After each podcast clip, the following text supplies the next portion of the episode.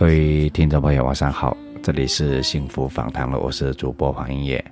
啊，还是几句老话吧。首先要感谢你能够收听我这一期的节目，然后我还是要道个歉。啊，首先要跟我们两个主人公，就是我这一期节目的主人公道个歉，因为我这期节目录完之后，一直都没有找到合适的时间来做后期，一直拖拖拖到今天哈。啊，然后。我发现我我最近又犯了一个毛病哈，就喜很喜欢说然后，那我今天尽可能的不说吧，因为前段时间有一位听众已经提醒了我好多次了，不是一次，然后又然后，你说这一期节目要不要讲掉重新来过吗？好了，没关系吧，我继续往下走，接下来我注意一下就行了。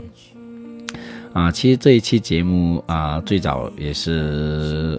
缘分吧，就之前我帮一个朋友做了一期红酒的节目，然后 我受不了自己了，啊，他就跟我联系说，能不能呃在他们工作室里录一期节目，关于艺术，跟我关于美，关于陶艺的。那我本人很喜欢收藏，很喜欢艺术，很喜欢美的东西，啊，我就答应他，我找个时间，我们一起坐下来聊一聊艺术。聊聊艺术跟梦想吧，但是这个约定吧，一说就几个月过去了，一直没有找到合适的时间。其实是我太忙了，不是他太忙了，所以我要跟他道个歉。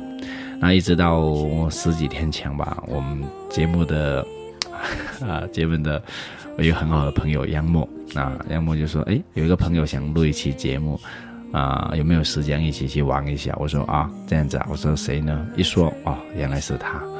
啊，这个世界太小了，然后 又然后了，啊，转一圈，转一转了一圈又转回来了。然后那天我们去录节目，应该说是我做节目这么久以来最最多嘉宾、最特别的一期节目吧。那期节目可能有六七个嘉宾吧。啊，今天在节目里头，大家可能也听到他们的声音，因为那期节目我们录的内容太多了啊，录了一个多小时的素材呢。我可能把它讲成几集吧。今天晚上我们先讲我们主人公的两个人的一些故事。嗯，其实这一期节目应该是从工作、从职业、从艺术开始聊起，一直聊到梦想，然后牵出一个话题是爱情。嗯，当我看到这两位主人公的时候，我觉得他们两个人真的就是我们啊传说中那种模范模范夫妻吧。嗯，看到了。看到他们的时候，我想起另外一对夫妻，跟他们也是一样的，一样的职业，都是从事从事那个艺术行业，也是做陶艺的。那在我我在几年前看过一个纪录片，就说了啊，两两位大学生啊，他们是学陶艺专业、雕塑专业的。他们毕业之后，两个人并没有去大城市，他们两个人约好一个地方，然后去到一个啊非常偏僻啊远离市区。远离那个啊繁华的一个地方，那两个人在那里做了一个工作室，他每天用陶用陶陶艺做了很多东西，烧出来，然后卖给一些路人，卖给一些游客。虽然他每天赚的钱不多，但他们两个人可以一起去，在一种非常简单的生活里头，彼此欣赏对方。他们两个人每天除了油盐柴米，就是那个陶艺、那个陶瓷、那个雕塑，嗯。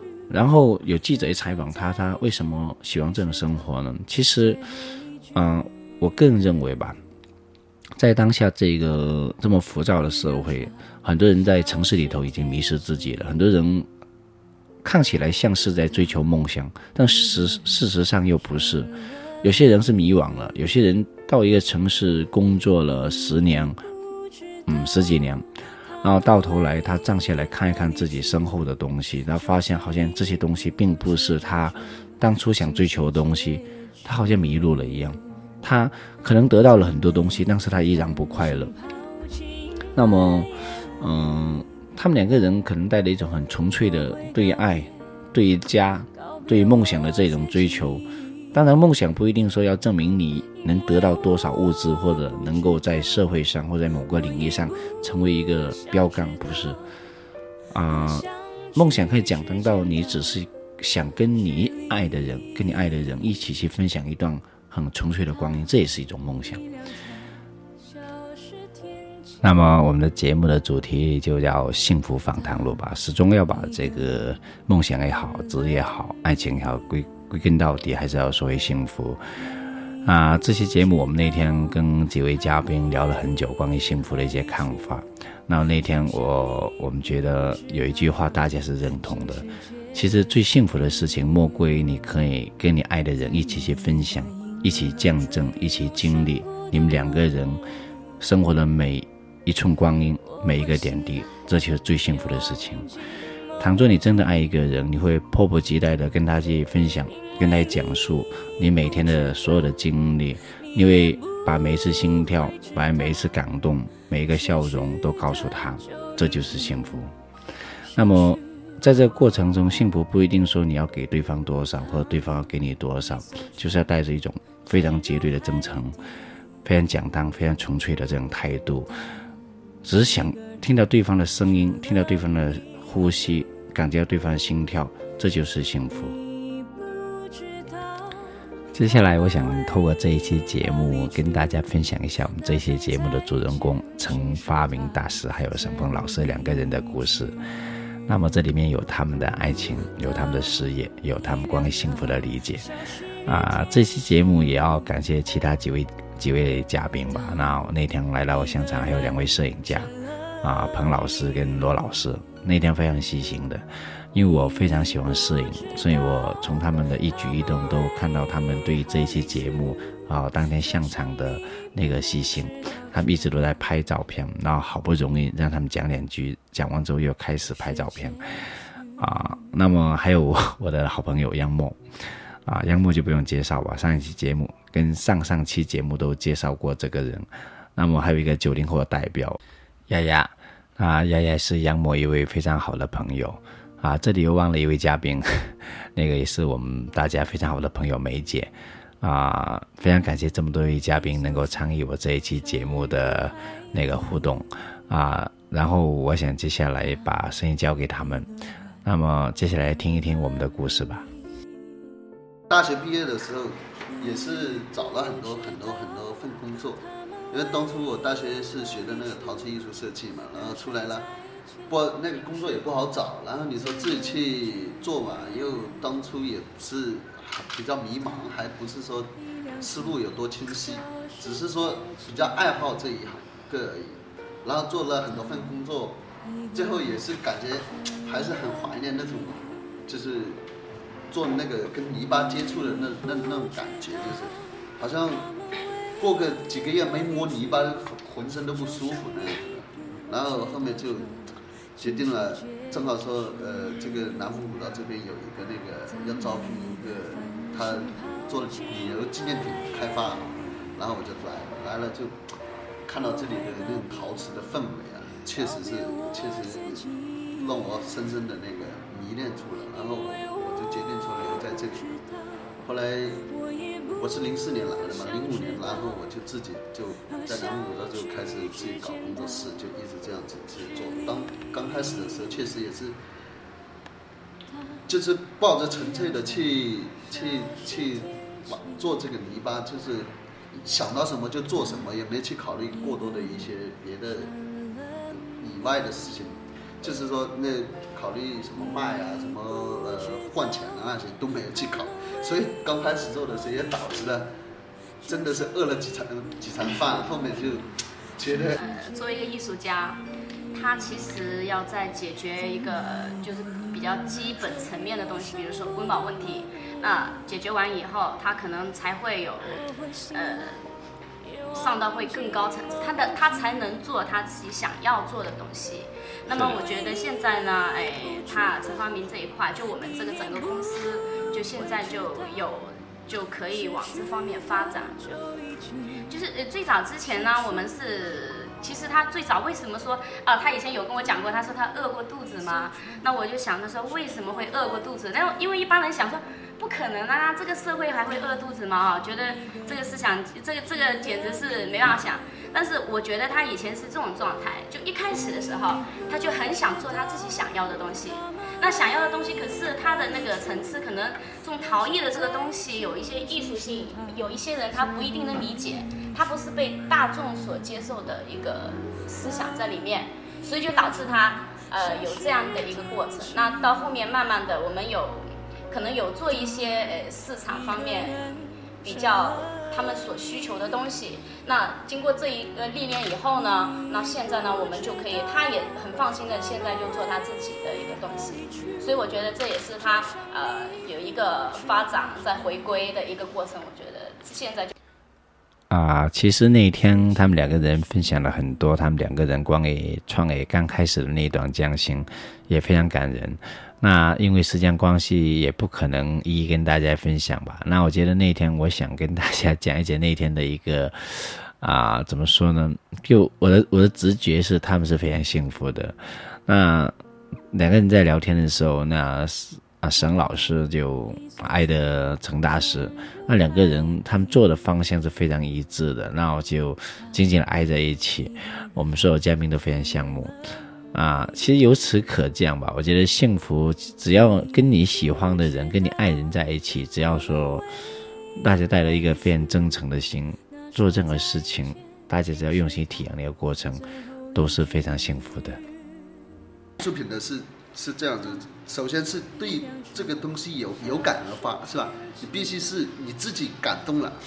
然后你才你才能那个做出让别人感动的那个作品来，是非常认同。对，然后我我我是觉得有些东西我们艺术品做出来是要让人家去思考，是吧？我们碰到的一些什么东西的啊？那我刚才想问一个话题，一直没回答我啊。呃，就是其实两个人，我看你们是很幸福的。那事实上，你们觉得你们两个人过得幸福吗？现在？我觉得怎么讲呢？最起码，最起码来讲吧，嗯，比比以前那种。朝不保夕的日子 肯定是要幸福多了，现在是吧？最起码不会说不会到饿饭的那种地步了。而是，呃，我们做着就是说能吃饱饭，能穿暖衣，然后然后做着那个做着自己喜欢做的事，然后跟跟自己喜欢的人、跟自己爱的人在一起生活。我觉得这这应该就是幸福的，是差不多了。对，那那。其实那天在聊天过程发现啊，陈大师哈就啊，我发现他们两个人非常实在，就没有太多奢华的一些啊词语啊，怎么样修饰他们的生活，去表现他们对艺术的一些高度没有。他们每一句话都讲得非常平淡，非常真实。嗯，其实那天我去到那里的时候，在他们工作室的时候，我发现我回到了一个地方。丽江古城，因为他们两个人的工作室是非常有那种艺术气质，非常浪漫的，好像回到丽江的某个客栈一样。然后他们那天，嗯，非常有情调的，就在他们那个老床木上面有一个有一个茶台，然后大家一般人围在那个茶台上喝茶聊天。那咱们就陈大师的老婆哈，他爱人就啊沈老师沈凤。啊，他又是玩香道的，那啊也玩得非常精。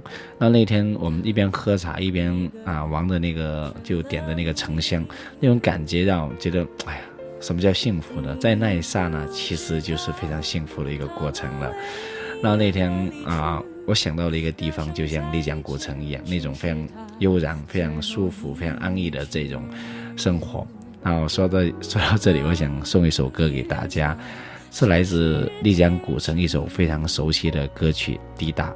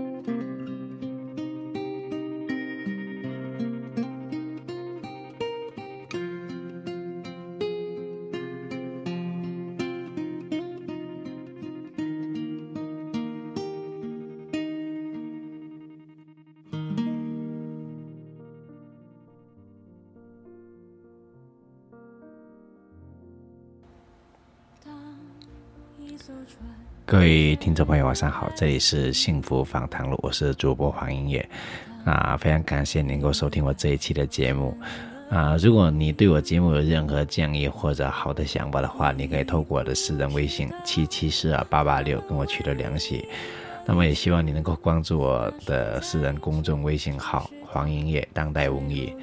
嗯，那说心里话，其实某种意义上讲，我也不是专业的电台主持人，只不过是我一直都在跟我身边的朋友传达一种精神，就是分享非常重要。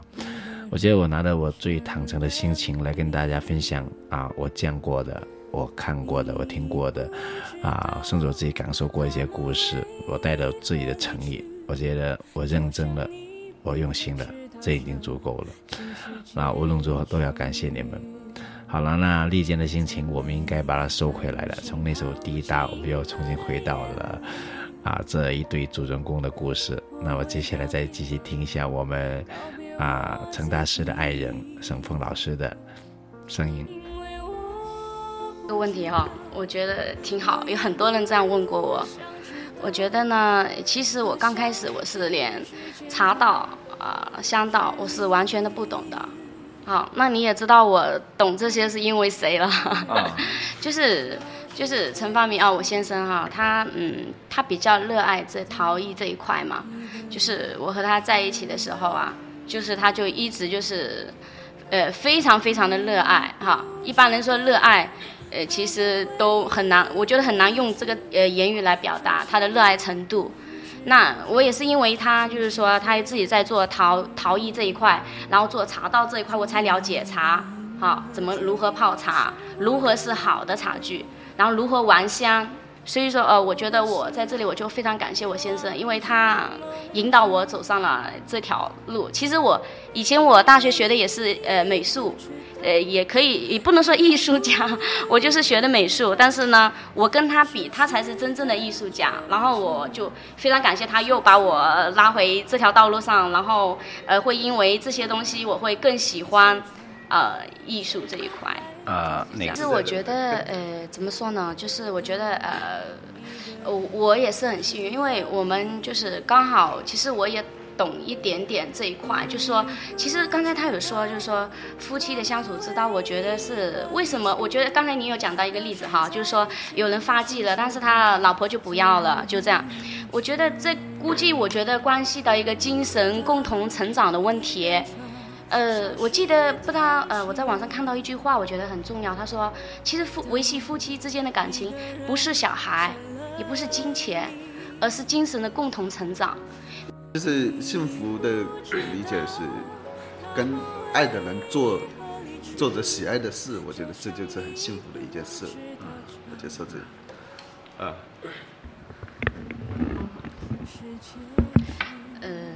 幸福，我觉得就是两个词语：舍得跟放下。其实我们这一期的节目录制了将近有一个半小时的时间哈，但由于我每一期节目时间的限制那，我这一期想把这两位主人公，我们的陈发明还有沈峰老师两个人的故事拿出来跟大家分享。啊，我希望尽快吧，把下一期做出来，把其他嘉宾的声音和故事也拿出来跟大家分享。啊，说到这里，嗯，我想跟大家再分享一个关于幸福的故事。啊，这个故事发生在云南丽江古城的束河古镇。啊，说的是两个艺人，街头艺人。啊，有一个是做手工艺，他在街头在闹市上做一些手工艺术品，然后出售给游客。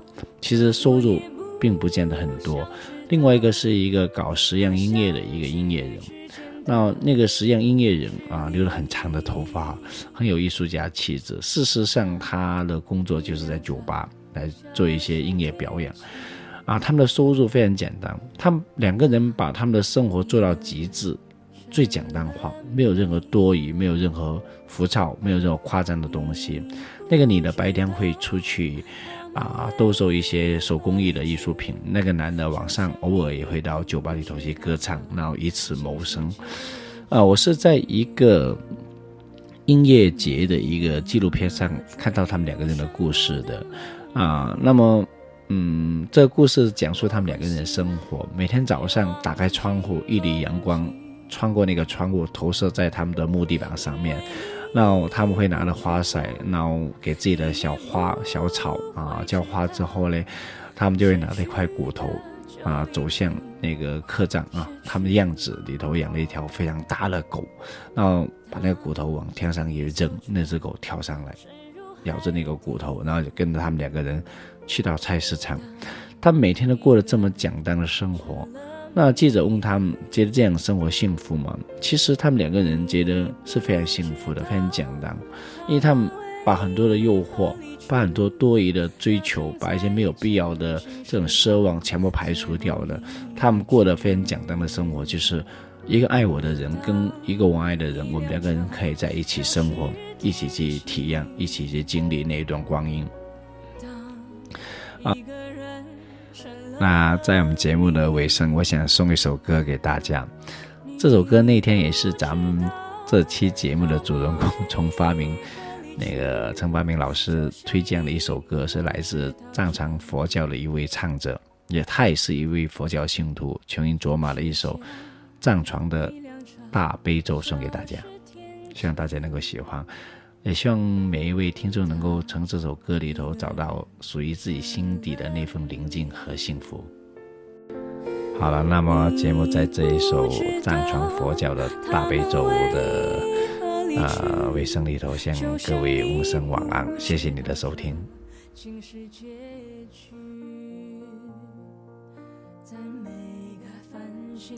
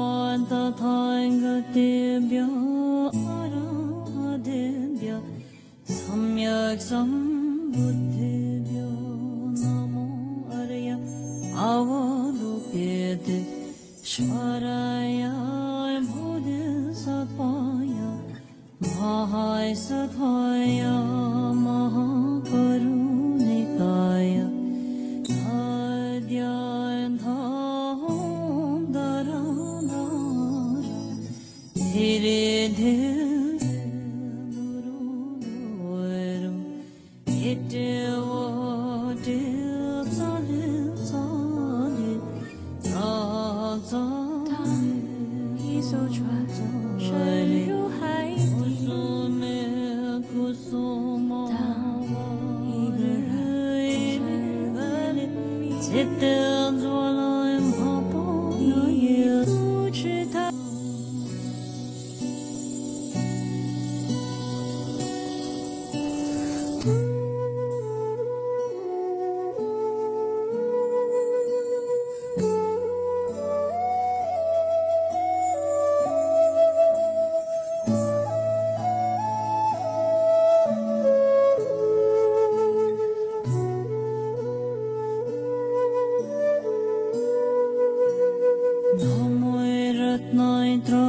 yo